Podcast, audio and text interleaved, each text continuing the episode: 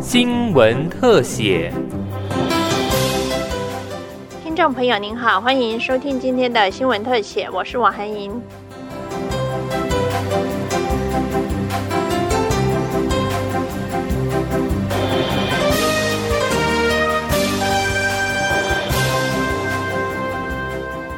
产业中阶人才缺工严重，移工在台工作一定时间后就被迫离台，造成台湾培养的中阶人力流失。行政院会通过移工留才久用方案，未来只要在台工作满六年的移工，或取得我国副学士学位的侨外生，符合薪资与技术条件者，都可由雇主申请在台从事中阶技术工作，没有工作年限的限制。劳动部劳动力发展署署长蔡孟良表示。移工留才久用方案初步限定以海洋渔捞、制造业、营造业、农业及看护工等缺工产业从事工作，未来也将是国家经济发展需求滚动检讨开放业别，而聘用的移工要符合薪资条件与技术条件两个门槛。薪资条件上，产业类每月薪资应达三点三万元以上；侨外生由于没有工作经验，首次聘雇三万元，但续聘则至少要三点三万元。机构看护薪资要给二点九万元以上，家庭看护则是每月总薪资应达二点四万元以上。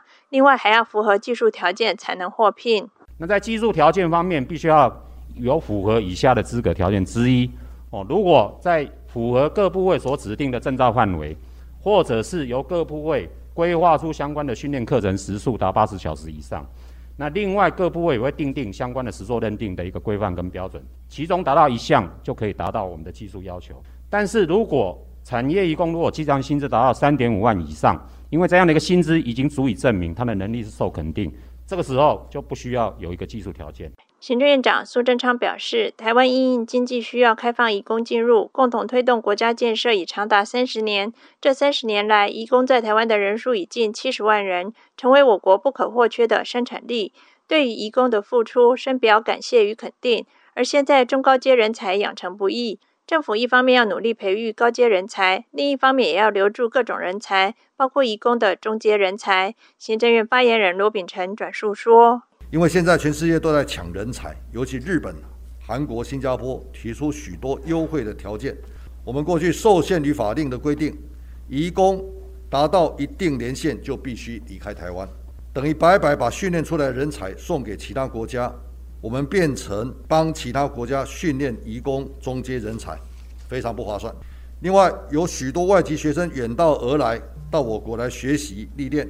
对我国有认同。也熟悉我们的生活条件跟文化，我们也应该优化各种条件，提高各种诱诱因，也让这样人才留下来，一起为台湾建设、为国家贡献。罗秉成说，苏院长也表示，经衡着国内产业需要及各国积极延揽人才情形，他相当肯定劳动部提出移工留才久用方案。这个方案是为了让这些本来就留在台湾、就在台湾优秀且成熟的技术人才能够长留，为我久用。本次针对在台工作达六年以上的移工，以及透过我国教育所培养的侨外生，开放特定产业类别，比如制造业、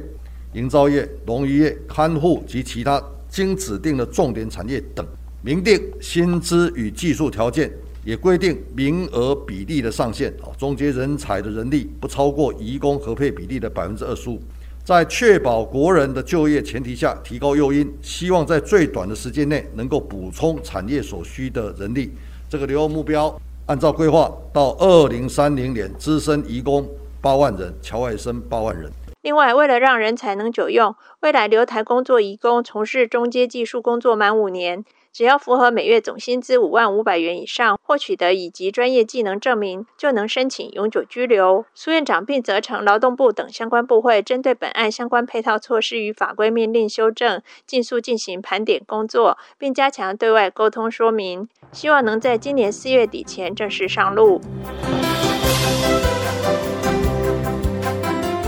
以上新闻特写是由警广记者王涵莹采访制作，谢谢收听。